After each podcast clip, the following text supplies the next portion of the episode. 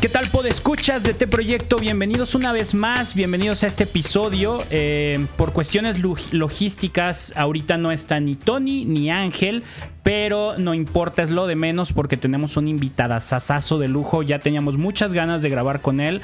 Eh, no lo habíamos invitado por cuestiones de, calendario y de agenda, pero ya por fin estamos aquí con él.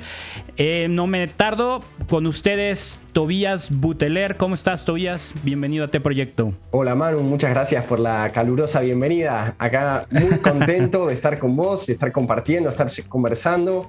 La verdad es que eh, con Atenas ya habíamos escuchado algunos de sus programas y nos encanta, nos encanta lo que hace, nos encanta su estilo y nos encanta eh, que apoyen a, esta nueva movida de música católica que, que estamos viviendo. Y la verdad es un honor estar acá en este programa. Buenísimo, Tobias. Oye, primer pregunta antes de entrar en temas más profundos, técnicos y demás lo pronuncio bien, siempre tengo la duda, ¿es Buteler? Así es, lo pronunciaste perfecto, Buteler. En el, siempre a, los Buteler siempre nos pasa que nos dicen mal. En, general es Buteler lo que nos suelen decir. Por lo menos mi familia eh, es Buteler. A lo mejor hay algún Buteler, por algún lado que, se, considere Buteler, y, pero bueno, en mi familia somos Buteler, con acento en la última, en la última sílaba. ¿Y de dónde viene ese apellido? Es eh, un apellido irlandés, eh, Butler, que es muy, muy famoso. Ah, claro. Eh, pero bueno, cuando el, Butler, de quien descendemos todos los buteleros, muchos de los buteleros de Argentina, viajó a Argentina justamente en el siglo XVIII. En aquella época, al llegar, se les pedía a los que tenían apellidos, por ejemplo, en inglés, que castellanizaran su, su apellido, con lo cual se convirtió de Butler en Buteler, el problema es que ahora estamos de vuelta en Estados Unidos y no lo puedo convertir a Butler, así que nunca sé cómo hacer que lo pronuncien acá. Así que eso, es otro lío, pero bueno, mi apellido es Buteler, a mucha honra. Buenísimo. Oye, me imagino, a mí no me había tocado conocer a un, a un argentino de ascendencia irlandesa. Normalmente son más bien un montón de italianos, unos cuantos españoles. O sea, hay mucho, hay mucho irlandés en Argentina. Bueno, en, en Argentina hay mucho de todo, pero sin duda de lo que, de lo lo que más eh, famoso hay es eh, españoles y, e italianos. De hecho, si bien yo tengo ese irlandés allá arriba, muchos abuelos atrás, la realidad es que mis, mis bisabuelos o tatarabuelos en realidad, la mitad eran más bien españoles y la otra mitad italianos, con lo cual, y estaba el butelar ah, claro que tenía arriba suyo un par de generaciones más al irlandés, pero también soy así un, un, argentino más, digamos. una mezcla buena. Sí, sí. Perfecto. Fíjate, a mí me pasa lo mismo con mi apellido también, Casten. Suele ser Casten y, igual. ¿Y, de qué origen es? ¿De dónde es? Porque no, es, único, nunca más lo había escuchado. ese es alemán. Mirá. Ese es alemán. Y fíjate, chistoso, digo, obviamente el país es gigantesco, pero yo conozco, bueno, tengo en redes sociales a un creo que es Adrián Casten de Argentina. Mira. Y es baterista también. Mira, sí, sí, qué coincidencia. Ajá, sí, por ahí debe de haber alguna familia perdida ya en Argentina. Seguramente. Pero, sí, también le padezco mucho con el Casten, Casten, incluso con el Manu. muchísima gente, Manu, Manu, y yo así de, es Manu, ¿no? O sea, no hay ningún acento por ahí. Mira. Pero, pero bueno, es, es de lo que uno padece cuando tiene apellido peculiar, ¿no? Así es, así es. Oye, pues mira, te invitamos, eh, ya te lo comentaba ahorita antes de grabar, te invitamos porque de entrada pues admiramos mucho el trabajo que has hecho. Eh, eh, obviamente la mayoría del trabajo que, te que, se te conoce pues es de la mano de, tu esposa de Atenas, ¿no? Pero, pero sabemos que también tú has publicado discos, compones, arreglas, produces. Entonces eh, justo parte de lo que queremos hacer con T Proyecto, que ya lo hemos comentado en otros episodios, es mostrar todas las ventanas que te dejan ver el mundo de la música católica para que quienes están interesados en dedicarle su tiempo a esto, quienes han sentido un llamado a dedicarse al mundo de la música católica, pues tengan más variantes, ¿no? Que no sea solamente este rollo de quiero ser músico católico, ah, tengo que ser compositor y cantante y cantar súper bien y ser un Martín nuevo, una Atenas nueva, un John Carlos nuevo, un Alfareros. No, queremos mostrar que esas son opciones muy buenas, pero también hay quien está solo en el estudio, hay quien compone y nunca canta en vivo o nunca toca en vivo, hay quien se sienta en el escritorio a hacer arreglos, a planear la, manera en la que todo lo que se hace de música se proyecta al mundo. Y, y, hay muchas maneras de ser músico católico y estar metido en el ambiente de la música católica, ¿no? Entonces, sabemos que tú cubres un montón de esos roles y además, eh, ya, lo, ya lo hablábamos el día que analizábamos el proyecto de Atenas que, que tienen conjunto contigo, que lo hacen súper bien. O sea, tienen una manera de aterrizar todo, de realmente armar un proyecto, no nomás hacer música y a ver qué sucede. ¿No? O sea, tienen un proyecto estructurado, la música que hacen la hacen súper bien, los discos que sacan los, los, sacan de una calidad impresionante, los videos, no se diga, tienen concepto, tienen idea. Entonces, sabemos que gran parte de eso... Eh, está en tus manos, ¿no? O sea, colaboras directamente con Atenas, trabajan juntos, pero tu labor queda, a lo mejor queda un poco escondida porque pues la mayoría conocemos Atenas, es la que sale en el video, es la que sale en la portada. Eh, pero hay mucho de Tobías en eso. Entonces queremos platicar contigo de todo este rollo. Mi primera pregunta sería, ¿cómo comienzas tú como músico católico? ¿Cuál es, eh, ¿Qué es lo primero que haces? ¿Qué es lo primero que decides cuando dices, Tobías quiere ser músico de Dios? Tobías quiere dedicarse a esto. ¿Qué fue lo primero que hiciste? ¿Cuáles fueron tus primeros pasos? Qué pregunta, qué excelente pregunta y qué amplia, no sé por dónde empezar a responderla, porque eh, ¿qué fue, ¿cuál fue el primer paso? Em, bueno, se me ocurre responder dos cosas. En primer lugar, eh, bueno, yo tenía fe, ¿no? Me pertenecía a, la Iglesia Católica y, había recibido esa fe de mis padres y después yo la había elegido ya un poco más grande eh, a raíz de un encuentro personal con Jesús. Eh, eso sin duda que fue, eh, es lo primero, porque si no, no hubiera sido músico católico. es la parte católica. y la otra es la parte de la música. Mi mamá desde, desde chiquito, ella es profesora de música de niños. se, dedica a eso. Y desde chicos a mis hermanos y a mí nos, nos enseñó música. Nos hizo mucha estimulación. Eh, como ella le llama iniciación musical, ¿no? Como trabajar en ritmos, melodías, con instrumentos, un montón de juegos. Eh, ella daba clases de eso y nos, nos involucraba a nosotros. Eh, pero bueno, yendo más puntualmente a lo, a lo, que hacemos ahora, pienso que lo primero que hice fue tocar en, en misa. en, cuando estaba en el colegio, en el colegio secundario, eh, ahí tocaban algunas canciones, en algunas misas tocaba más que nada la guitarra, porque era como lo que se usaba. Y alguna que otra vez creo que toqué el piano e incluso el, el violonchelo. Yo estudié tres años de violonchelo en la secundaria. Órale. Sí, al final tres o cuatro, ahora no me acuerdo. Pero bueno, después no podía con la facultad, con el piano, eh, con todo. Eran demasiadas cosas musicales sucediendo y el chelo quedó en, en segundo plano. Y cuando con, con mi comunidad, que es la Sociedad San Juan, donde yo pude como hacer una opción más personal por Jesús, después de ver el testimonio de ellos y de, en, en un retiro con ellos, experimentar el amor de Dios, la misericordia de Dios, eh, que la fe es verdad, en fin, unos regalos hermosos del Señor. Eh, después de esa experiencia, el padre Iván, que era el, que había dado ese primer retiro que hice yo, me dijo que por qué no me sumaba a la iglesia para tocar el piano en las misas. Y yo le dije, no, padre, ¿sabe qué?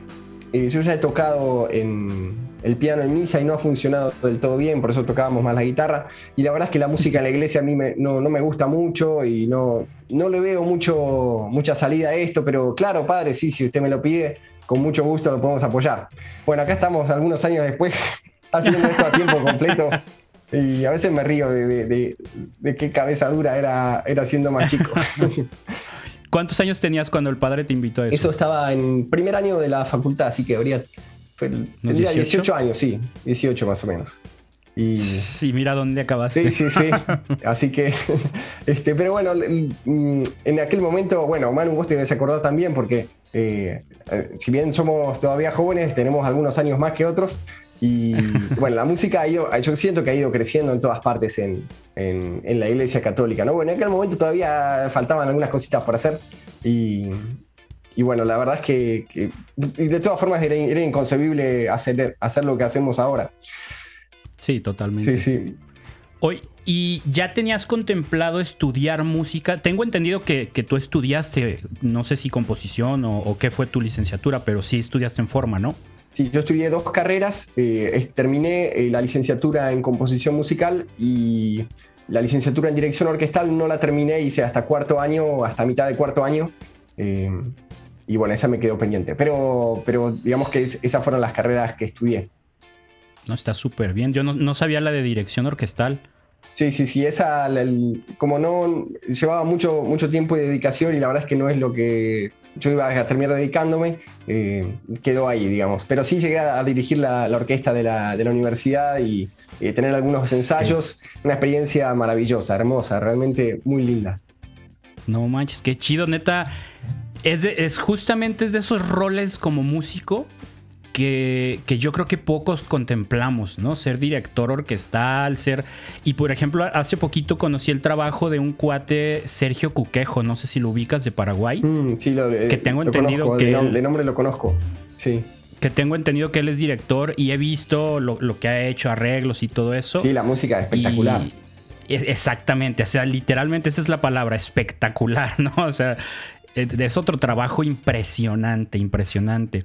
Oye, y me imagino que por esa línea de dirección orquestal que debes de tener un montón de cosas en la cabeza para estar dirigiendo una orquesta, te sumó bastantes herramientas para tu rol como pues el que estás desempeñando ahorita, que me gustaría saber tú cómo te defines dentro del proyecto de, que traes, vamos a llamarlo el proyecto de Atenas, cuando te presenta, obviamente es mi esposo, Pero eh, si solo fuera un, rol, una presentación profesional, ¿cómo te defines? Eh, ¿Cuál es tu rol en ese proyecto? Tu rol principal, porque sé que haces un montón de cosas, pero ¿es Tobías él? El compositor, el productor, el arreglista, el tecladista, ¿qué, qué, cuál es tu rol ahí? No, nunca me había puesto a pensar esta, esta pregunta, no sé qué rol. La verdad que hacemos tantas cosas que, que no, no, sabría cuál poner primero. Em, eh, Imagina que, tienes que ponerlo en una tarjeta de presentación y que no te va a ajustar todo.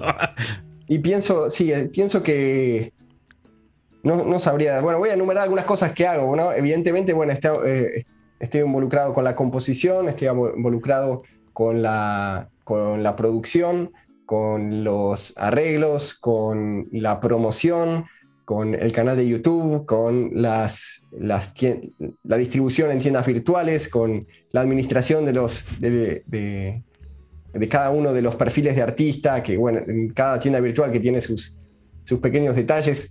Eh, también edito, edito video, eh, hago algunos diseños. Em, ¿Qué más hacemos? Pañales. Cambio pañales, cambio muchos pañales. Soy muy bueno cambiando pañales. todo a tiempo, todo a tiempo. Sí, sí, Y Oye, a ver. muchas cosas más que ahora no se me están ocurriendo, pero. pero No, pero ya. Sí. Sí, ya con esto que mencionas es, es una chambotototota, ¿no? Que, que hoy en día el músico tiene que hacer eso, o por lo menos tener nociones, tener nociones de cómo hacerlo para involucrar gente, que lo haga bien, que puedas evaluar el trabajo, acompañarlo, porque luego uno, no sé, uno puede creer que con hacer música es suficiente hoy en día y no. ¿no? O sea, creo que tú nos puedes dar testimonio a primera persona, a viva voz, de que no es suficiente con hacer música, ¿no? Así es, había un meme circulando hace poco que decía, en el siglo XXI ser músico implica ser, bueno, y enumeraba una cantidad de cosas, diseñador, videógrafo, community eh, manager, marketer. marketer, sí, vendedor, todo un montón de cosas que no son hacer música. Por eso cuando a mí me preguntan eh, o me cuentan que alguien quiere estudiar música, yo les digo, ok, pero que tengan en cuenta que eh, dedicarse a la música no es tocar la guitarra todo el día. a menos, bueno, hay, hay, algunas personas que en un rubro muy específico puede ser que sí les toque tocar su instrumento todo el día. Pero es más habitual que los músicos tengamos que hacer un montón de cosas que no son solo tocar el instrumento. Que por suerte hacer música está presente, pero hay muchas, muchas otras más que tienen que gustarnos también o tenemos que tener un gran amor por la música para poder involucrarnos con eso, cualquiera sea la música que nos interese eh, dedicarnos. Claro, ¿no? Porque todo ese trabajo en torno a tu música pues lo haces precisamente porque quieres que tu música llegue a un montón de lados y que se conozca y que suene bien y, y, que la gente la escuche, ¿no? No es como que, ah, tengo que hacer eso X porque no tengo dinero, porque, o sea, es por amor a la música la primera motivación, ¿no? O sea, obviamente va la motivación económica, la preocupación, la familia, el sustento, pero es ese amor al, a que tu trabajo se conozca, ¿no? Y, y a final de cuentas, si no lo hace uno mismo de primera instancia, pues no va a haber quien se interese y quien se enamore de tu proyecto y quien se quiere involucrar, ¿no? O sea, tiene que nacer de, del mismo músico el decir, hagamos las cosas bien. Así es. Hagamos, hagamos que esto llegue a donde tiene que llegar, a donde Dios quiere que llegue. Sí, sin duda, especialmente en, la música católica, eh, siento que eh, estamos en un gran momento porque lo que está creciendo es una locura. Hace 10 años parecía imposible que pasaran todas las cosas que, están pasando hoy, ¿no? Eh, por ejemplo, que, que no uno, sino dos, y no sé si más, artistas cristianos hayan ganado un Grammy, por ejemplo, le da una visibilidad y una fuerza a, este movimiento tremenda. Los conciertos que, bueno, que se estaban haciendo antes, antes de, todo el tema de este, del, COVID y demás, y los que se están empezando a hacer ahora también. Eh, en fin, es una, cosa que hace, hace, unos años era, era inconcebible, o, la repercusión en redes sociales. Eh, podcasts como este, en fin, hay una fuerza tremenda y es como el, mejor momento para, sumarse, ¿no? Cada día, eh, cada día es más lindo sumarse, pero también cada día eh, más valdría la pena haberse metido antes. Antes, y, sí. Y para hacer esto, como decías, sí hace falta tener como eh, una gran convicción en, la fe, ¿no? Un gran deseo de, que más personas puedan conocer a, Dios, porque eso es lo que te da el, fuego, la, la motivación. Y obviamente te tiene que gustar la música y, todo esto porque, porque si no te va a faltar fuerza. Claro, no, si no lo otro se va a hacer súper tedioso, si no tienes esa, esa pasión y amor por la música, pues dedicarle tiempo a todo lo que implica estar en la computadora sentado y promoviendo y consiguiendo, no, no, no te, vas, no te va a motivar lo suficiente. Oye, y eh, de todo esto que nos comentas que te toca hacer, en lo que estás involucrado y que, se te va gran parte de tu tiempo aparte de la música, ¿tú cuáles, cuáles dirías que son los pilares fundamentales para que un músico católico realmente construya un proyecto? ¿no? Lo que comentábamos, que no seas, pues hago mi música, la subo, de vez en cuando hago un video lírico, un videoclip y que Dios haga el resto.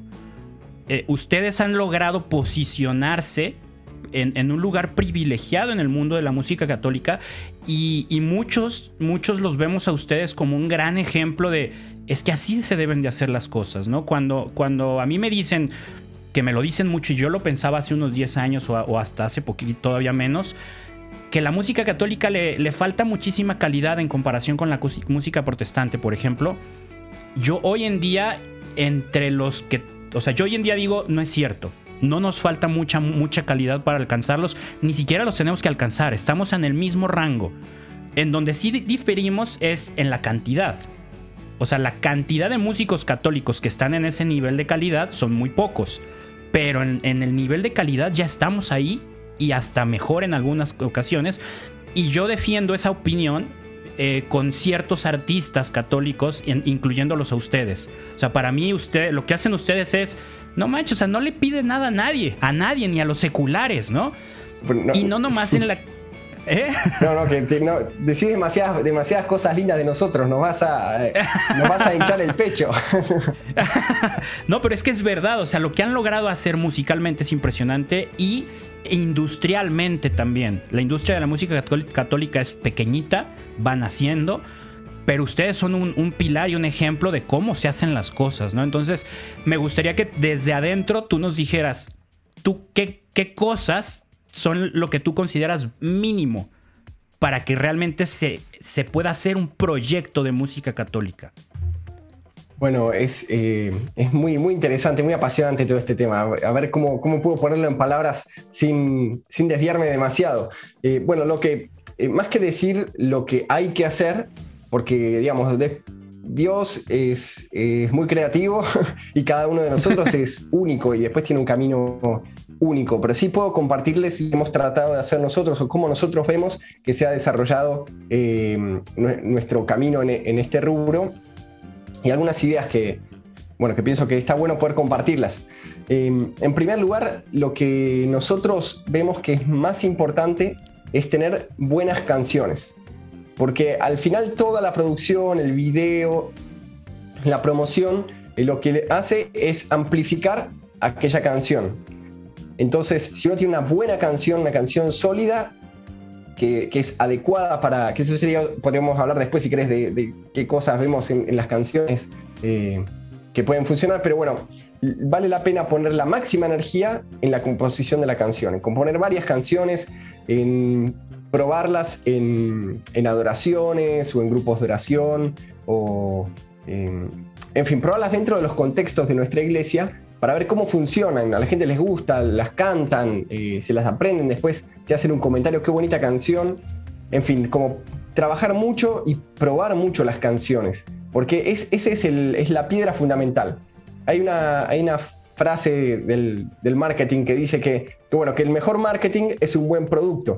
Em, digamos que no hay nada, cualquier estrategia que uno pueda aplicar en realidad es débil respecto a tener algo bueno para, para ofrecer.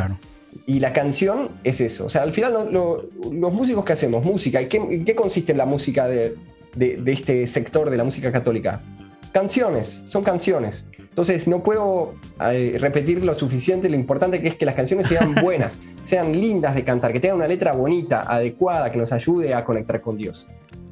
Oye, antes de pasar a lo siguiente, comentas que, parte de esto, buenas canciones, y luego probar las canciones en distintos contextos. ¿Ustedes cómo hacen eso? ¿Las, las componen, las, las arman, las tocan eh, y luego ven si las meten a un disco o no? ¿O cuál es su proceso de probar las canciones? Bueno, lo que tratamos de hacer es escribir muchas canciones o ideas de canciones, porque terminar la canción es todo un trabajo. Al menos para nosotros es como que uno tiene una idea, ya sea de un estribillo o de una, o de una estrofa, y es como que está ahí en en, semilla la canción. Tiene, está como la idea dura eh, principal y después para que termine en canción hay que trabajar mucho, para que termine como en la forma que uno escucha cuando pone play.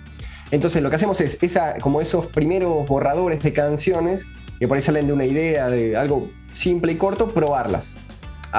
Si hace falta terminarlas un poquito para que se puedan probar y después en una adoración o en, sí, en algún contexto de oración probarlas o acá en nuestra oración personal eh, probarlas, cantarlas, decir esto funciona, me gusta, me, es como que, sí, logra, logra generar algo especial, como conectar con nuestro espíritu.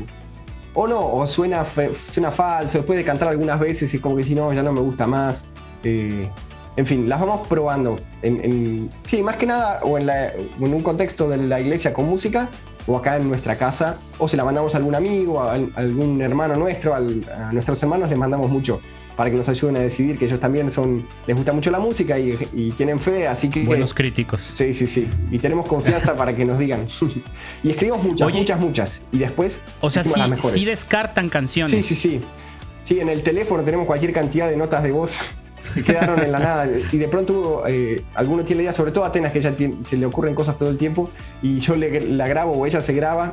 Este, o, o, sí, o hay alguna canción que escuchamos que nos da una idea. En fin, estamos como. Tratamos de, estar atentos eh, a eso. Sobre todo cuando estamos en etapa de composición. Para hay temporadas donde uno, como que. Por ejemplo, ahora ya lanzamos este disco, ya compusimos varias canciones y tenemos algunas canciones más en el tintero, pero como que ahora estamos en un, tiempo donde no estamos componiendo mucho. Si sale una idea, se registra y después la, trabajamos. Pero, pero bueno, cuando uno está, eh, es bueno estar como en ritmo y poder eh, ejercitarlo. Claro. Eso respecto a la composición. Lo más importante. Ahora, si esa composición nunca se graba, eh, esa composición tan buena en la que hemos trabajado tanto, de, que hemos elegido entre tantas canciones que hemos compuesto, si después nos llegan a una grabación materializada, bueno, nunca va a, aportar su granito de arena a, esta industria de la música católica, como la llamabas hace un rato, a esta nueva movida, a esta fuerza que hay ahora, que ayuda tanto a evangelizar. Y bueno, si no la grabamos no va a poder aportar ahí. Entonces pasamos a la siguiente fase, que es la, la producción de la canción. Que esto no quiere decir que haya que ponerle un millón de dólares ni que haya que dedicarle años enteros. No, simplemente es la parte técnica donde esa composición que uno toca con la guitarra pasa a ser algo que se puede grabar y después se puede poner play, reproducir y se puede escuchar. hay, por ejemplo, del repertorio público que ustedes ya tienen, o sea, el repertorio publicado, ¿cuál dirías que es la canción con mejor relación en, en términos eh, presupuesto económico que le metieron? O sea, que, no les costó tanto, pero que les ha redituado en que gusta mucho, en que se escucha mucho, en que se reproduce mucho. ¿Cuál es la mejor canción con ese equilibrio? Es una muy buena pregunta. Bueno, las, es como que Atenas eh, sacó sus dos primeros álbumes con Jonathan Narváez. El tercero ya fue producido por Francesco Mazza y bueno, nosotros muy involucrados en, el proceso, eh, que ese lo hicimos con una campaña de recaudación de fondos y ese lo financiamos nosotros, el otro lo financiaba Jonathan. Y el, ahora Alfa y Omega también lo hicimos de la misma manera nosotros con, con otro productor musical, Sean Williams, que está acá en Nashville eh, y también con una recaudación de fondos. Entonces yo diría como están esas dos etapas, como la etapa de eh, las primeras canciones y la de nuestra. Yo diría de las de Jonathan, pienso que, bueno, Digno de Alabar es la que... Bueno, habría que preguntarle a él el costo, ¿no? Porque en realidad no, no lo sabemos. Pero siento que Digno de Alabar, con la repercusión que ha tenido, con los millones de reproducciones que tiene, pienso que es de, de esa primera etapa, sin conocer los detalles de los números, eh, seguramente sea así, porque eh, grabaron como 10 videos o 15 videos, no me acuerdo, en una tarde, incluyendo el de Digno de Alabar y muchos otros que están ahí en el canal de Jonathan, con su guitarra que es excelente y con un video muy bonito, muy sencillo. Eh, y una producción muy en vivo, o sea, están cantando en vivo, funciona súper bien. Yo creo que ese se lleva todos los premios en este, en este rubro. Y de las, sí, yo creo que sí. Y de las que hemos hecho nosotros, que no son solo estos dos álbumes, sino algunas canciones más, el Diario de María, que es un, cover que hicimos de esta, de esta canción tan linda, que es de autor anónimo, no se sabe de quién es, por más que la difundió Martín Valverde. Esa canción, uff, la hicimos rapidísimo con, con Francesco, lo grabamos en su casa, en la guitarra, yo los pianos, lo editamos un poco, grabamos la voz y hicimos el video y, y salió. Fue súper rápido, fue súper económico y tiene, bueno, unas, unas cuantas vistas, un millón y pico creo que tiene en YouTube. Sí. Y sin duda esa es, la que tiene la, mejor proporción. Es, eso, eso te lo quería preguntar porque creo que es vital hoy en día que el músico católico entienda y se atreva a pensar que no es necesario, lo que decías, tener los millones de dólares para hacer una producción que realmente dé frutos. Obviamente que si quieres eh, tirarle a ganar el Grammy, yo qué sé, cosas así, bueno, pues sí habrá que meterle un poco más. Pero si nuestra prioridad es esa, centrados en decir, a ver, yo quiero transmitir este mensaje y que le llegue a un montón de gente, no es necesario esperarte a tener el gran presupuesto. O sea, obviamente sí, hacer siempre las cosas lo mejor posible, profesionales. Pero hay, muy, o sea, hay, mucho al alcance de, un bajo presupuesto, hay muy buena calidad, ¿no? Sí, sí, totalmente. Y hoy en día más que nunca. Eh, de hecho, la, la tecnología bueno, no, sé los detalles porque no estoy tanto en el tema, pero eh, es como que cada vez tenemos tecnología más poderosa eh, a, un precio más accesible para las, para las personas. O sea, si comparas lo que costaba tener un estudio en tu casa en los años 2000 eh, o los años 90, más atrás, más, difícil, era un dineral. Hacer una canción era carísimo. Ahora, por, o sea, obviamente que hay distintos como rangos de, de presupuesto, pero por relativamente poco dinero se puede tener todo lo necesario para hacer una producción eh, hecha en casa y digna. O sea, que puede, que mm, obviamente no será lo más, eh, la mayor calidad de la industria, pero que está súper bien y que hay mucha música que tiene muchísimo éxito y está hecha con ese, con ese nivel técnico, porque al final eso, eso es lo más importante, como les contaba, es la canción y la promoción, que de eso no hablamos todavía. Pero sí, en, en el tema de la, de la producción no hay que enredarse, sobre todo al comienzo. Después, eh, a veces yo siento que, queremos empezar las cosas grande desde el primer día, pero nada empieza grande. O sea, por ejemplo, el, mundo va cada vez más rápido y vemos las, como las cosas ya, las, vemos como los productos terminados. Pero el embarazo sigue durando nueve meses, por ejemplo, y todo empieza con una celulita ahí, chiquitito, y va creciendo poco a poco, y son nueve, son nueve meses que tiene que estar ahí el bebé, y después nace y no sabe ni moverse ni caminar. Les hablo del bebé porque, bueno, ahora es la etapa de la vida en la que estoy. Y es hermoso.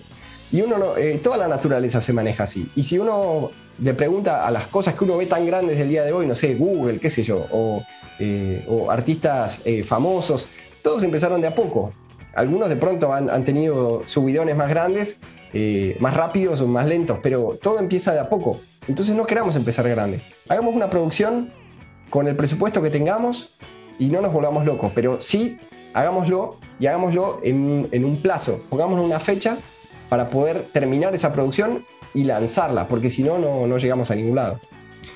Claro, luego caemos en el perfeccionismo de no, todavía no está lista, no, todavía no está lista y nunca sale, ¿no?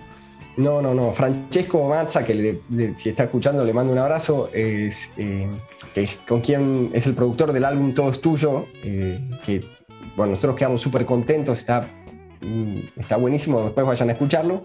Él eh, siempre decía, bueno, esto es lo que, lo que uno puede hacer ahora, la próxima se hace mejor o sea, no te vuelvas loco, hacelo, podés con una guitarra, listo, una guitarra, no hace falta más. De hecho, fíjate, las canciones de la, música católica que más éxito tienen, muchas están hechas con guitarra. El video más popular es con guitarra sola y nada más. Entonces, ¿para qué enredarse con producciones complicadas? Ahora, si uno tiene la posibilidad, los recursos, fantástico, no es, no es que eso es algo malo.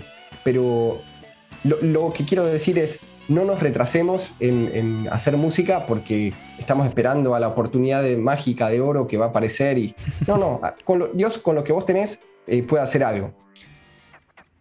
Buenísimo. Oye, y hablando todavía de esto de producción, me, me parece eh, un punto a resaltar que desde afuera del proyecto, viendo el proyecto de Atenas desde afuera, uno podría pensar de, bueno, si Tobías es su esposo, este, estudió composición, estudió dirección orquestal, es súper, o sea, tiene mucha experiencia, sabe hacer música, ¿por qué tendrían que contratar a un productor externo?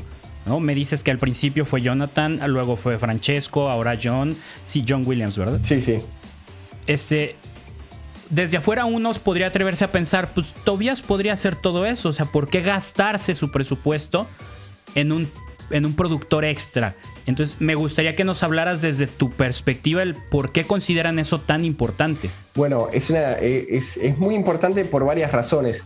Eh, en primer lugar, eh, supongamos que alguien nos está escuchando ahora y que es cantante o compositor y, y bueno, quiere hacer esto bueno, si, ese cantante y compositor ya es productor, bueno, puede producir sus propias canciones y ya está, y no hace falta nadie más. Sobre todo para empezar, les recomiendo que lo hagan. Ahora, en la mayoría de los casos, el que, el que es más cantante o compositor no es tan, eh, no, es tan productor, digamos, no, no es tan técnico, no tiene la experiencia, no tiene los equipos. Entonces es eh, importante asociarse con alguien más, colaborar con alguien que sí, eh, que sí sepa hacer todo eso, porque, bueno, para algo somos iglesia y nos necesitamos unos a otros. Entonces, cuando uno está, eh, por ejemplo, es lo que le pasó a Atenas, ella no era productora musical cuando empezó. Y Jonathan la conoció y le pareció que era una, chica con, mucho potencial y le ofreció trabajar juntos. Eh, con, un arreglo, ¿no? Un porcentaje le tocaba a Atenas, como, como Jonathan se ocupaba del financiamiento y todo, de, de hacer las producciones, ella le tocaba una parte y de esta manera, eh, bueno, ella pudo hacer estas canciones que de otra manera no, las hubiera hecho. Hay muchos, muchos cantantes como Atenas en aquel momento, hoy, que, bueno, que necesitan ese Jonathan Narváez, que puede ser un amigo. Eh, bueno, Francesco, por ejemplo, es, amigo mío de la, universidad, eh, estudiamos juntos, él estudió producción y, bueno, también compartimos la, vida en, nuestra comunidad, en la iglesia. Entonces, después de trabajar con, Jonathan, empezamos a trabajar con él por lo mismo, porque nosotros, yo no tenía los equipos ni la experiencia eh, sobre la, producción musical. Sí la parte musical, pero no la parte técnica de, usar, de saber Pro Tools, de tener los equipos comprados. Eh, en fin, hace falta asociarse con alguien. Nosotros quisimos hacerlo con él por lo mismo, porque él tenía mucha más experiencia que nosotros y queríamos hacer ese, tercer álbum, Todo es tuyo, lo mejor que pudiéramos. Y, por eso hicimos una campaña de recaudación de fondos para, para poder eh, bueno, hacer todo con la mayor calidad posible en aquel momento. Ahora con este último álbum lo mismo, pero ya se empiezan, a medida que avanza el tiempo, se empiezan a sumar otros factores, eh, que es el, eh, el tema de la eficiencia. Porque yo aprendí en el, durante la cuarentena, me la pasé en Pro Tools aprendiendo a editar voces y un montón de cosas. Estuvo buenísimo, fue un curso intensivo que me, sirvió mucho. Eh, pero aún así, ahora, eh, parte de venir aquí también a Estados Unidos era estar con, con John Williams, este productor, que es excelente, y, bueno, que él es muy eficiente. Él, en, el tiempo que a mí me llevaría a hacer un, arreglo bueno, él hace un arreglo muchísimo mejor. Y ya tiene todos los equipos necesarios. En fin, no, no, a veces tenemos en la cabeza que tenemos que ser como esa idea de superhéroe romántico, super compositor, super pintor, super. En el siglo XIX estaba de moda escribir el libreto, eh, componer la música, hacer la orquestación. Eh, hacer la publicación de las partituras, todo junto, toda la misma persona. Y el que lo puede hacer, bárbaro. Pero hoy en día es como que es mucho más efectivo distribuir ese trabajo en un equipo de personas, que cada uno esté especializado en lo suyo y el resultado eh, puede ser mucho mejor. Entonces, ese, es un poco el motivo. Nosotros también, por ejemplo, el año pasado Atenas estaba eh, embarazada y no tenía la misma fuerza que siempre. Eh, y, bueno, había cosas de que ocuparse y también el, es tan absorbente la, todo este rubro de la música, hay tanto de qué ocuparse. Por ejemplo, el canal de YouTube lleva muchísimo tiempo, eh, publicar las canciones, o hacer, organizar el diseño, o los videos. Los videos llevan muchísimo tiempo. Y si nosotros estamos eh, eh, como anclados en la producción musical, no se puede hacer todo eso. Entonces dividimos el trabajo. No sé si respondí la pregunta. Sí, sí, sí, totalmente. Te la preguntaba porque luego, exactamente, muchas veces creemos que es mejor hacer nosotros todo y, perdemos de vista uno que no somos, no somos, muchas veces no somos productores o compositores o, algo, ¿no? Y aún así nos queremos aferrar y nos cuesta trabajo soltar, eh, confiar en que el resultado va a ser mejor en manos de alguien más. ¿no? Así nos cuesta, nos cuesta ese proceso. Y aparte esto que tú mencionas también es, creo que es importantísimo y que ya vamos para allá, ¿no? El, hay muchísimo que hacer en torno a la música. Si aparte te clavas en yo tengo que componer, yo tengo que arreglar, yo tengo que producir, yo tengo que editar, yo tengo que hacer todo y después empezar a mover el canal de YouTube y las plataformas, uff, eso va a ser un proceso eterno, ¿no? Entonces, esa palabra me encanta, creo que, se usa muy poco en la música católica, el ser eficientes, ¿no? Aquí en el, en el podcast lo hemos mencionado en infinidad de episodios perdemos de vista que, la, que el concepto de servir precisamente es eso, es ser útiles, no hacer por hacer, ¿no? Que muchas veces decimos, es que yo quiero servir con esto. Pues pregunta si alguien lo necesita. Pregunta si tu canción es, es útil, porque si no, no sirve. Por más bonita que esté, si no es útil, si no la necesitan, no sirve. Y creemos que servir es hacer y servir es ser útiles. En este caso, la eficiencia va de la mano de, de esa idea, creo yo. O sea, el, hagamos nuestro proyecto eficiente, que dé resultados, que sea competente con lo, que queremos hacer.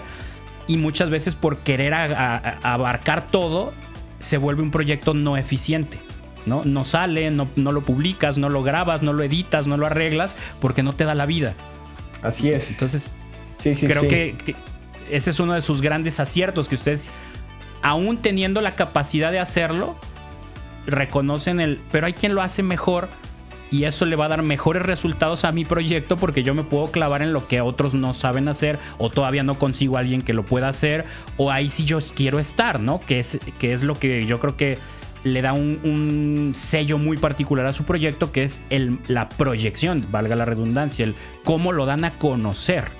Que eso es, eso hacer buena música hay muchos, pero cómo lo dan a conocer, creo que son muy pocos los que le han cachado a lo que el mundo de hoy necesita para que un proyecto musical funcione. Vamos con eso. Me gustaría preguntarte, ¿cómo empiezas? ¿En qué te empapas? ¿En qué te metes? ¿Cuál es tu proceso de decisión de, de, ustedes después de cómo vamos a manejar el canal? Porque creo que es vital el que el canal de YouTube en su proyecto ha sido fundamental. Eh, ahí, ¿cómo se dio o, fue algo de vamos a estudiar cómo funciona esto, algoritmos, cómo hacer portadas, cómo hacer una descripción, un, copy, cómo, cómo se empapan tanto, cómo lo han hecho funcionar tan bien. Bueno, en primer lugar, eh, lo que. Bueno, son, son, son muchas cosas, pero lo, que, lo que más hacemos es eh, prestar mucha atención y analizar que, eh, lo que ya está ahí eh, qué es lo que funciona, qué es lo que ha funcionado, qué es lo que a la gente le ha gustado. Eh, como hacer mucho, mucha prueba y error em, en el sentido de, hacer algo, saber, ser consciente de, lo que estamos haciendo eh, y, después analizar qué es lo que ha funcionado más. Por ejemplo, para el álbum Todo es tuyo, esto después se aplica al canal de YouTube, pero para poner un ejemplo fácil de entender, nosotros compusimos muchas canciones, elegimos de esas muchas 12 para incluir en el álbum, siendo muy conscientes de, qué temática trataba cada canción y ya pensando, por ejemplo, en los títulos que, que o sea, que ya tuvieran una palabra clave que funcionara para que la gente identificara rápidamente cuál era la temática de la canción. Dos ejemplos muy concretos. Eh, Contigo María, la palabra María está ahí presente, entonces la gente con solo saber el título ya sabe que la, que la canción habla o está dedicada a, María. O Al contemplarte en la cruz es otra canción que, bueno, tiene la palabra cruz, entonces uno la asocia con la cuaresma, con la Semana Santa, con el Viernes Santo. Entonces nosotros de esas canciones después observamos eh, cómo, cómo funcionaron en el canal de YouTube. Que aprovecho y te cuento algo, algo eh, interesante, que es que antes de ese álbum habíamos lanzado, va, habíamos, Atenas había estado trabajando con Jonathan y todas las canciones se lanzaban en su canal. Cuando empezamos a trabajar más nosotros dos juntos, quisimos hacer nuestro propio canal de YouTube porque ya veíamos que íbamos a hacer más, más música entre nosotros porque era mucho más rápido. Eh, Jonathan vive en, eh, no vive en Buenos Aires, sino en, en, la provincia de Santa Fe, en una ciudad del interior que eh, bueno, es, lejos de Buenos Aires y, nosotros bueno, teníamos un montón de ideas y cosas que queríamos hacer y si bien siempre seguimos colaborando y seguimos haciendo cosas juntos como el álbum A Jesús por María o, o la canción Pietá, bueno, los que la conocen sabrán eh, bueno, en ese momento nos dijo, miren chicos, háganlo, háganlo lo suyo por su parte. Y teníamos que empezar un canal de cero, porque obviamente su canal se llamaba Jonathan Narváez. Y empezamos este canal, eh, el de Atenas, pero que casi no tenía video, solo algunos de los salmos, que era un proyecto que habíamos estado publicando, pero que era una cosa eh, como muy, muy teledirigida a, a, los que les gusta eso, que son muy poquitos en relación a los, a los que escuchan canciones católicas. Y por eso hicimos el, por ejemplo, lo, primero que hicimos para darle fuerza fue eh, hacer esta canción Diario de María con su video. Y, bueno, para que la gente se suscribiera, se enterara de que había un, nuevo canal de YouTube. Y en ese canal fuimos publicando las canciones de Todo es Tuyo. Eh, con esas canciones fuimos evaluando cuáles habían funcionado, cuáles no habían funcionado, eh, cuáles habían funcionado más. y a, a, raíz de eso fuimos sacando experiencia. Después fuimos aprendiendo, sobre todo durante la cuarentena. Ahí yo hice, vi varios videos de, un hombre que se llama Romuald Fons, que es un, no sé si lo conoces, Manu. Bueno, sí, es muy bueno. Es muy, bueno, Es, un personaje, pero la verdad es que es muy, eh, bueno, sus, sus videos son muy interesantes y realmente ayuda mucho a, conocer cómo funciona YouTube, porque entonces eso te permite eh, obrar en consecuencia y aprovecharlo y de hecho yo ahora me, anoté en el, curso de, YouTube de él, que se Tuve, que es eh, muy sí, bueno. le tengo muchas ganas ese curso. Está muy bueno, eh, está muy bueno. Lleva mucho tiempo, pero yo mientras lo duermo al niño me pongo los auriculares y, y lo escucho. Ahora ya casi lo mira, me falta, me falta un poco. Está, la verdad que es buenísimo. Y ahí él eh, lo primero que hace es explicar cómo funciona YouTube, donde, bueno, como todas las redes sociales, para bien o para mal, mm, más bien para mal que para bien, pero bueno, funcionan así eh, lo que buscan es que, uno pase más tiempo en, la red social. Eh, YouTube no es la excepción. Y entonces para lograr que, uno se quede enganchado a la pantalla, lo que hace es, lo que han desarrollado es esta red neuronal, como la llama él, eh, que es lo que hace es aprender cuáles son los videos que más nos interesan o que más nos gustan y que más tiempo nos hacen pasar en YouTube. No sé si les pasó alguna vez en YouTube de, eh, que te aparezca un video que no estabas buscando, ni siquiera estuviste hablando de eso, pero es algo que te divirtió muchísimo y no pudiste resistirte y le pusiste play. Y después de ese pones otro y otro y qué sé yo. Bueno, YouTube, no sé cómo esta gente ha desarrollado este, esta red neuronal que no es solo un, algoritmo, sino que es más complejo. Y, bueno, lo que quieren es que pases mucho tiempo en, YouTube. No solo con tus propios videos, con videos de otras personas también. Entonces, ahí es donde eh, la, para los músicos católicos podemos ver que es un gran momento para, sumarse a la, música católica, porque ya, hay gente escuchando mucha música católica. Si el contenido que uno publica logra entrar en esas cadenas de reproducción, YouTube va a recomendar esos videos. pero bueno, hay que hacerlo, por eso digo que hay que publicar. Y volviendo al, canal de YouTube, eh, en este curso y ya con los videos que ya están subidos en YouTube, que son públicos, eh, de este Romo Alfons, aprendí mucho acerca de, cómo aprovechar las descripciones, las tarjetas, eh, los comentarios fijados. en fin, pequeñas cosas, pero que además de que en sí mismas ayudan a las pantallas finales, eh, es como que nos dio otro enfoque sobre el canal de YouTube, como que nos hizo tomar conciencia de que nosotros podemos hacer pequeños cambios y, eso afecta la experiencia de la persona que ve los videos y nos ayuda a nosotros a crecer y ayuda a las personas a estar más contentas con el contenido. Y eso se ve también en las canciones, ¿no? Eh, o sea, lo más importante para que, para, por eso vuelvo siempre a las canciones, porque lo que hace que que, YouTube recomiende la canción es que la gente escuche esa canción entera, la escuche hasta el final, porque ahí se, van produciendo esas cadenas de reproducción. Entonces, em, en fin, nos hizo pensar mucho en cómo tienen que ser las canciones y para este nuevo álbum Alfa y Omega eh, tuvimos en cuenta ese tipo de cosas. Oye, sí, es que está, ese, ese mundo de YouTube está impresionantemente atractivo, tío. Yo le traigo muchas ganas a ese curso pero digo, no, si es una buena inversión. Eh, y, como dices, requiere un montón de tiempo, ¿no? Sentarte, indagarle, buscarle, practicar en los videos. yo todavía no me animo, digo, ahorita no tengo un algo que explotar en YouTube como para hacer la inversión, pero qué chido, qué chido saber que es que aparte, ¿no? Digo, tú dices, es que nos dices un montón de cosas bonitas, pero es que de verdad es admirable cómo hacen las cosas. O sea, ni siquiera es como que, ah, ahí me aventé dos, tres videos en YouTube y ahí le voy viendo y le descubro. O sea, ese curso no cuesta poquito, eh, cuesta una buena lana y, el que le inviertas en eso, en tiempo, en dinero, habla precisamente del, saber hacer las cosas, o por lo menos querer saber hacer las cosas, ¿no?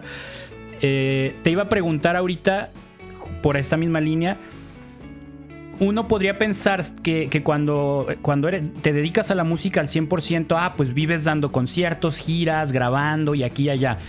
Yo sé, yo sé que, dentro del mundo, de la vida del músico no siempre hay conciertos, no siempre hay grabaciones. Ustedes, eh, ¿cómo es su modelo de trabajo cuando no están en producción o no están de gira?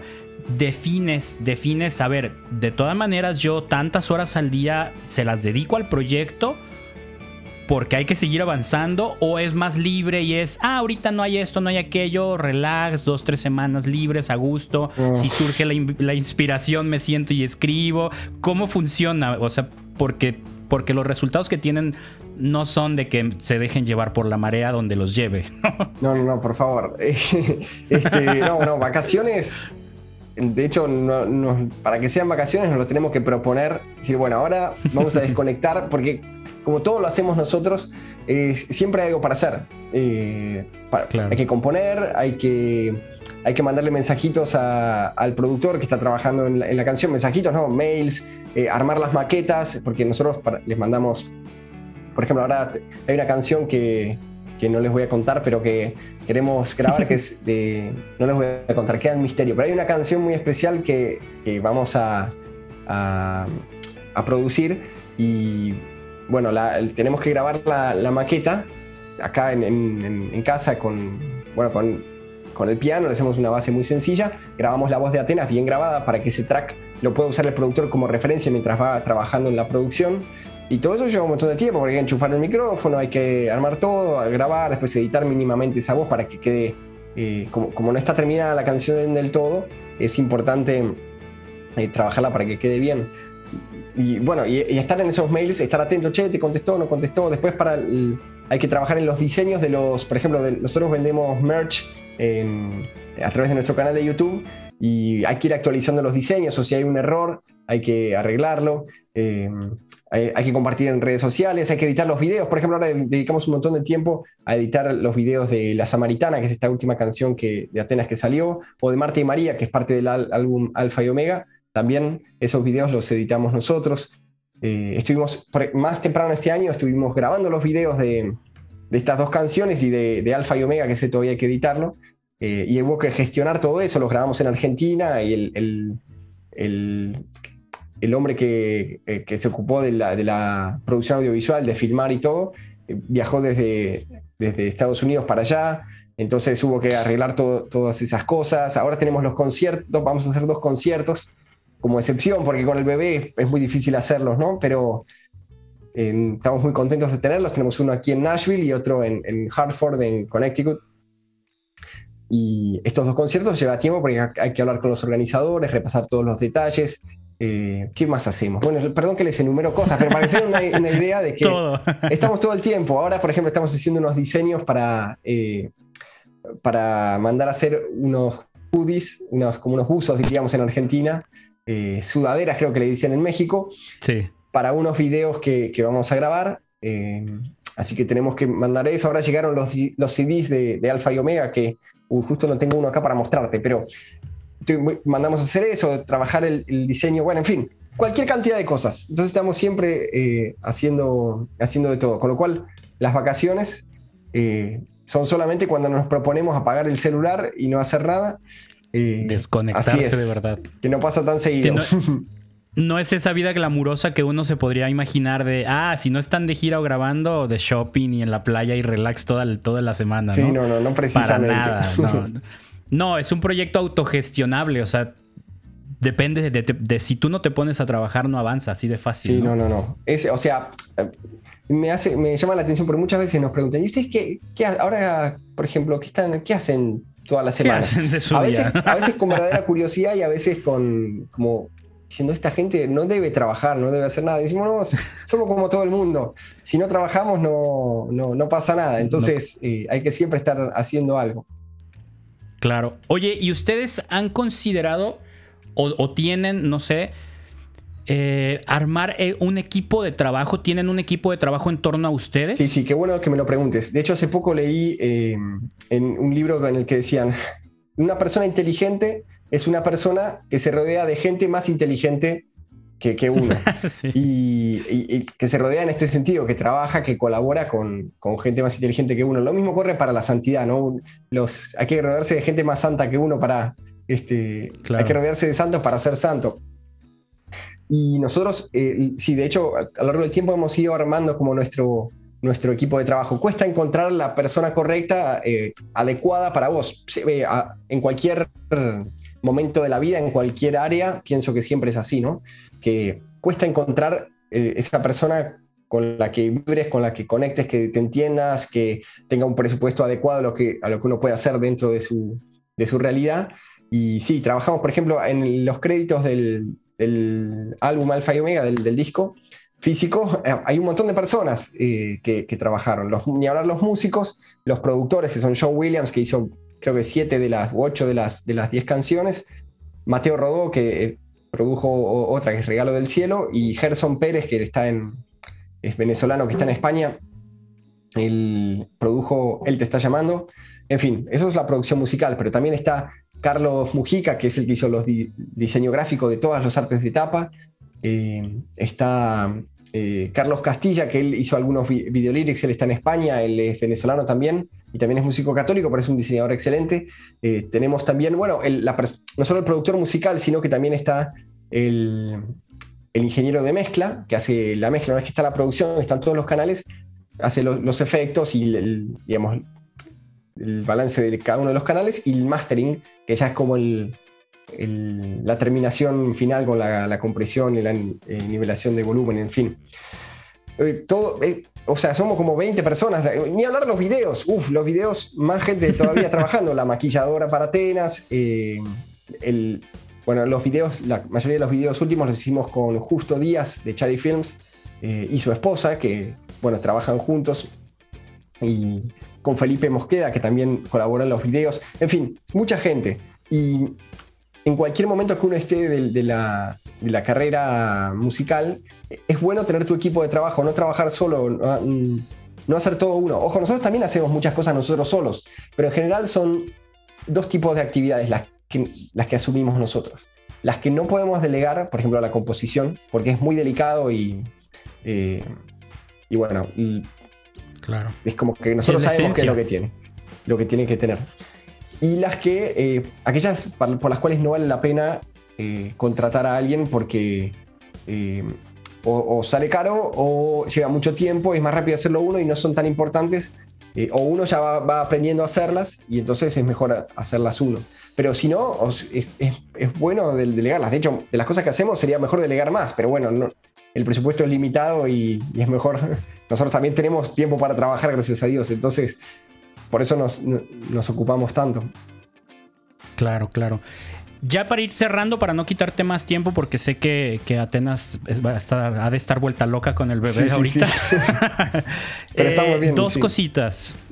Eh, uno, eh, me gustaría saber si tienen una estrategia ya definida, un, como un template de qué paso seguir a la hora que a la hora de promocionar la música, ¿no? Ya hablamos de que el canal de YouTube es un pilar vital en su proyecto, pero hacen algo más, contemplan, a ver, vamos a lanzar clips, vamos a lanzar un videoclip eh, cuando hay una canción, eh, vamos a hacer un live, vamos a hacer esto aquí en Instagram, esto acá en Facebook, no sé si tengan TikTok. O sea, ¿tienen, ¿tienen alguna estructura ya armada que sigan pasos o cada lanzamiento van midiendo el, público en ese momento, de ahorita en esta etapa, esto creo que funciona, en el otro lanzamiento a lo mejor funciona esto. ¿Cómo manejan, cómo deciden promocionar su música? Bueno, es mucho prueba y error, eh, pero en general lo que hacemos es, obviamente, lanzar el video de YouTube. Esto no, lo habíamos hablado antes, pero eh, si, no hay, si no hay video es como que no hay canción. De hecho, la canción Alfa y Omega, por ejemplo, que eh, y él te está llamando dos canciones del álbum que no tienen video todavía, es como si no hubieran salido. La mayoría de la gente no las conoce. Eh, sí. entonces, el video es, fundamental. Y entonces ah, publicamos el video junto con la canción en tiendas virtuales. Eh, tratamos de, antes, el día antes o unos días antes del video de YouTube, compartir algo en la comunidad de YouTube porque eso genera movimiento dentro del canal, capaz le llega gente nueva que interactúe con esa publicación de la comunidad de YouTube, con lo cual luego cuando salga la nueva canción YouTube probablemente se la recomienda a aquellos nuevos que interactuaran con la comunidad. Lo mismo para el día después, eh, hacer otra, otra publicación. Eso respecto a YouTube. Em, después en Facebook, bueno, Facebook vamos probando. Por ejemplo, lo que, lo que vemos que funciona últimamente es eh, poner un fragmento del video de la canción con el link. Porque cuando compartís el link directamente, es como que no. Como que Facebook no quiere que la gente se vaya de Facebook. Entonces, es como que eso no lo muestra mucho. Ojo, no, sí lo compartimos, ¿no? No es que no lo hacemos. Porque, eh, sobre todo para el, día del lanzamiento, sí lo hacemos. Pero para seguir promocionando, pues usamos más el video. En Instagram. Eh, es de lo que menos convierte para YouTube e Instagram, pero obviamente queremos que la gente se entere. Y ahí, bueno, hacemos una publicación con un fragmento del video, hacemos historias, eh, de pronto algún reel. Atenas por ahí hace un reel invitando a, cantar a dueto la canción. En, tiendas virtuales, por ejemplo en Spotify, armamos una playlist donde, que se llama como la canción, por ejemplo, Atenas Samaritana. Y están, hay muchas canciones después de Samaritana, que es la primera de la playlist, para que la gente que escucha a partir de ahí eh, siga escuchando nuestra música y no otra que le recomiende Spotify. Eh, en fin, pero eh, yo les conté acá algunas estrategias, pero realmente hay que ver qué, qué, funciona en cada momento, porque algo que hoy funciona genial, por ahí mañana deja de funcionar. Entonces hay que estar atento y sí, como hay, hay que estar muy atento y ir evaluando. Ok, ok, eso está muy bueno. Eh, lo de las playlists, he escuchado que funciona mucho, no me he clavado mucho a ver qué rollo, pero sí tanto en Facebook, perdón, en, Spotify, en, en, iTunes, como en YouTube, ¿no? Que haces tu, playlist de videos y ahí intercalas con videos más, más reproducidos que, luego les recomienden el tuyo ahí metido de, metiche y cosas así. Ok, ok. Oye, y última cosita eh, de lo que estábamos comentando. Ya te interrumpí mil veces. Los pilares que mencionabas eran buena música, probada y, buenas canciones, la producción y grabación, ¿no? O sea, tener que, tu idea se, se, concrete en una grabación y que va de la mano del video, ¿no? Lo, lo acabas de decir, no hay video, no existe la, canción, hoy en día. O sea, van súper de la mano. La promoción en plataformas, el canal de YouTube, todo el manejo. ¿Alguna otra cosa que tú digas, o sea, yo creo que esto es esencial para que un proyecto salga adelante. Si, si quieres, sin entrar tanto en detalle, porque digo, me encantaría y yo por mí le sigo, pero, pero te digo, no te quiero quitar más tiempo. ¿Alguna otra cosita que tú consideres fundamental para que un proyecto de música sea un proyecto? Qué, buena pregunta. Bueno, yo creo que lo, más difícil es la, constancia en, el, bueno, en, hacer todas estas cosas. Eh, pero, pero sí, repetiría lo de hacer un contenido adecuado para, la, para el público católico. Hay que sentarse y ver cuáles son las canciones que a la gente le han gustado eh, y, pensar por qué esto ha funcionado tan bien, qué es lo que ha funcionado bien acá. Eh, nosotros hacemos eso todo el tiempo. Por ejemplo, en, los videos algo que vemos es una pavada, pero es súper importante, son los primeros 15 segundos del video. Ahí la gente es como que o decide quedarse o decide irse. Y algo que aprendimos es que es muy importante que rápidamente aparezca la cara de Atenas, en el caso de las canciones de Atenas, pero esto vale para cualquier cantante. Las personas necesitan, y sobre todo los, los, los eh, hispanoamericanos, necesitamos ver un rostro, necesitamos ver una cara, una persona, porque ahí conectás. Eh, lo mismo para los diseños. Nosotros en Spotify nos damos la libertad de, ser un poco más, eh, de hacer algo un poco diferente en los artes de tapa, pero si está la cara de Atenas, la verdad es que funciona mucho mejor. Eh, y eso vale para, para todo. a veces nos queremos complicar demasiado en hacer algo muy sofisticado, muy fino, que le va a llegar a un, público muy chiquitito. hay que pensar en, en, el, o sea, en la iglesia, supongamos en tu iglesia, en tu parroquia, bueno, esa, es, a esa masa grande de gente, eh, ¿qué, a cuál, ¿qué porcentaje le gustaría lo que vos vas a hacer? Por eso recomendamos tanto probar las canciones en la, en la iglesia, por ahí ves la gente de verdad, la gente concreta. Este, pero sí, sí, yo diría mucha constancia y, y hacer algo muy, muy adecuado en todas las, instancias del, del proceso. Al componer la canción, al hacer la producción, eh, sin volverse loco, hacerlo lo mejor posible, pero hacerlo. En el video algo bonito, sencillo y, en fin, y la, para la promoción lo mismo, hacer algo adecuado. La clave está en poner el rostro de Atenas en nuestras portadas. Así es. Con eso lo hacemos todos.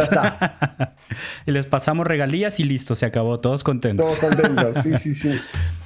Oye, ya por último, ¿qué le aconsejas, qué le dirías de ánimo al, chico o la chica que se está pensando si dedicarle su tiempo y su vida a este llamado de hacer música católica, pero que le duda, que dice, híjole, es que no sé, no hay mucha oportunidad, no es tan profesional, de esto no se vive. Desde tu experiencia siendo, ya lo comentábamos, siendo el que no sale en la portada, pero que te dedica 100% a esto y que eres pleno y eres feliz haciéndolo, ¿qué le recomiendas cuando se encuentra en ese punto dudoso de le entro o no le entro? Bueno, yo le recomendaría, em, o sea, si Dios te está llamando a esto, eh, a hacer esto, seguramente em, va a empezar, no, no, va a ser de un día para el otro que dejes tu trabajo, que dejes tu familia, que dejes tu, tu, vida, no, no, o sea, no. Va a empezar de a poquito. Mientras sigas haciendo lo, lo que ya estás haciendo, empezá a hacer un poco de esto, graba una canción, filma un video, compartilo. Eh, cuando lo hagas, escribile, parece que es, que, es muy loco, pero no lo es. Mandale un mensajito a todos los cantantes católicos que te gustan, los, los, que pienses que más pueden ayudarte a difundir, y mandales el link de, tu canción. Y prepárate un perfil de, de, cantante. Esto para los que quieren ser cantantes, ¿no? O sea, artista, más, más que el que quiere estar al lado, que ahora si quieres les doy una palabra para ellos. Pero el que quiere eh, ser como Atenas, digamos, por decirlo así, eh, que empiece de a poquito, pero muy, eh, con mucha convicción. O sea, que hacete tu canal de YouTube, hacete tu perfil de Instagram, hacete tu página de Facebook, perfil de TikTok, lo que sea, pero que esté ahí, que la gente entre y diga, ah, este es un artista. Por más que todavía no, no, tengas muchas vistas, pero vos decís, acá estoy, no me voy a agrandar como algo que es como que soy algo que no, algo más de lo que soy, pero sí pongo acá cantante y compartís todas cosas relacionadas con, eh, con tu música, con tu lanzamiento. Y vas a ver que eh, eso, eh, si vos trabajás la tierra, eso poquito a poco va a ir creciendo, de maneras que no te puedes imaginar. si Dios te llama a esto, te recomiendo que hagas eso. Ahora, los que, los que no son, los que no somos, porque yo tampoco, no estamos llamados a ser como el, frontman de la banda o del, del proyecto si conoces una persona que tiene esta vocación, que, vos sentís, Dios le está llamando a esta persona, que esta persona tiene algo especial, Eh, por ejemplo, ustedes lo tuvieron a Maxi hace poco. Bueno, yo lo. Gracias a que él me invitó, yo pude ser parte del álbum Soy Nazareno, con los teclados, ayudando con la producción. Bueno, fue. Eh, en ese momento no había un peso para nadie. Era. Este, o sea, todos lo hicimos por. Eso es toda una historia, pero no importa. En, mi caso, yo no, no veía nada, pero sí estaba ahí involucrado y quería ayudar a que eso saliera lo mejor posible. Y pienso que salió muy bien. Bueno, eh, si cerca tuyo hay una persona que, que, tiene este llamado, que tiene esta vocación, esta fuerza, eh, apoyalo, ayúdalo con lo que vos sabes hacer. Si sos diseñador, uff, diseñador hacen falta un montón. Si sos instrumentista, eh, prestate para, para, grabar en su próxima producción. Si sos bueno componiendo, también para componer juntos. Si sos bueno motivando, si tenés eh, fuerza, bueno, para, para, destrabar a esa persona que se deje de dar vueltas, que se deje de enriedes y que grabe su canción y si ya la grabó, que, la, que le haga el video y si ya hizo el video, que lo lance. Pero, eh, en fin, ver de qué manera con los talentos que Dios te dio puedes ayudar a esta persona, porque hace falta todo, todo lo que se te ocurra hace falta, sobre todo lo más relacionado a lo visual, lo musical y las redes sociales. Así que, en fin, ayudémonos entre todos y ayudemos a esas personas que Dios está levantando en nuestro entorno para que lleguen bien lejos. Buenísimo, muy, muy, muy bueno, totalmente de acuerdo. Esa parte, sobre todo en lo técnico, claro, ¿no? Hace muchísima falta siempre en tiempo, en conocimiento, pero esa parte que dices de motivar, ¿no? Me ha tocado conocer mucho músico católico que, que no se anima a componer, que no se anima a dar el paso, que no pierde el miedito de y si no gusta, y si no, y, si no es un gran video, y si no es una gran producción, y, y cuesta trabajo ayudarlos a salir de ahí, ¿no? Pero a final de cuentas, uno no sabe qué frutos está esperando Dios que tu canción dé, que tu música dé en la vida de alguien. Y muchas veces como yo creo que, nuestras decisiones las basamos en parámetros mundanos, ¿no? De, y si no, no la escuchan tanto, y si no pega tanto, y si no genera tanto.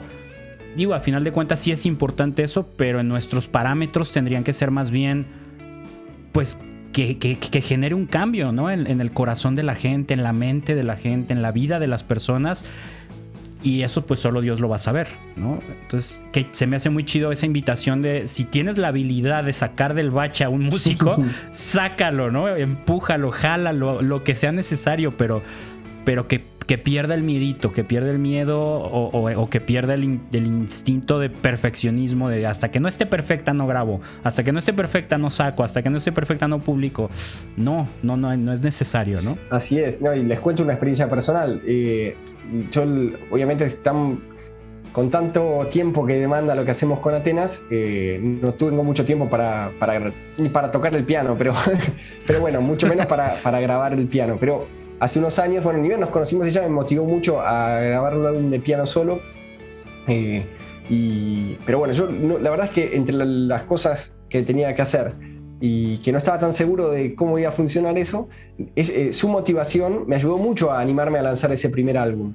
Y después funcionó súper bien. Eh, obviamente es, un nicho más pequeño que, las canciones que, hacemos con ella. Pero aún así la gente le gusta muchísimo y lo, escucha muchísimo. Y eso fue en el año 2016 que lo lancé y, y, siempre me pedían uno nuevo. Y finalmente este año, en marzo, lancé un segundo álbum de piano que de nuevo, hace rato que lo quería hacer, pero ella me motivó a, hacerlo. Nos ayudó que ya estábamos un poco más instalados, un poco más tranquilos. Eh, por más que muy ocupados, en, el tiempo libre le metíamos. Y al final, eh, antes de lanzarlo, sí hay que meterle, hasta que sale, hay que sentarse y dedicar un montón de tiempo y bueno, lo terminás y sale. Y siempre uno le querría mejorar más cosas a todo lo que uno hace.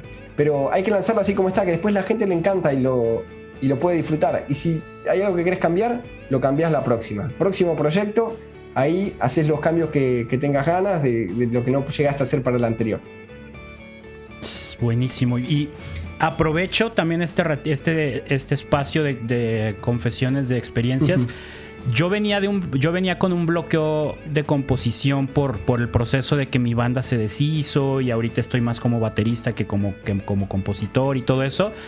Y estaba viviendo mi luto de ahorita no quiero hacer música porque ni siquiera la voy a tocar en vivo, no tengo banda, no tengo proyecto.